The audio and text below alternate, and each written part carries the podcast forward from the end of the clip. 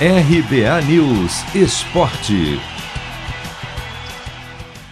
Flamengo e Fluminense voltam a campo nesta quarta pelo Campeonato Brasileiro e com novidades. Sete da noite no horário de Brasília, pela sexta rodada, o rubro-negro recebe o vice-líder Fortaleza, que está invicto, enquanto o tricolor visita o Atlético Goianiense, que faz um bom início de competição ainda sem contar com Everton Ribeiro e Gabigol, que estão com a seleção.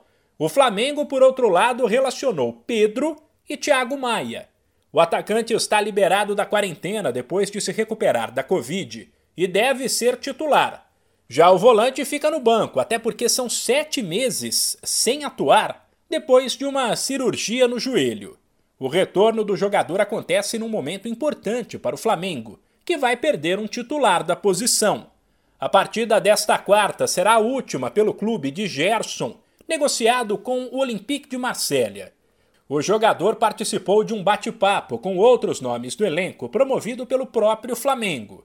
Ouviu várias palavras de apoio e elogios e se emocionou. Lembrando, né, as coisas que eu já passei na minha vida, né, cara? Não só eu, como muitas pessoas, milhares de pessoas que sofrem até hoje na, na vida, mas de poder estar escutando palavras de, de pessoas que são muito importantes, né?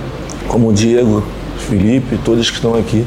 Referência no, dentro de casa e fora de casa. Referência mundial, referência ídolo para muitas pessoas. Escutar essas palavras para mim é coisas que eu vou levar para o resto da minha vida.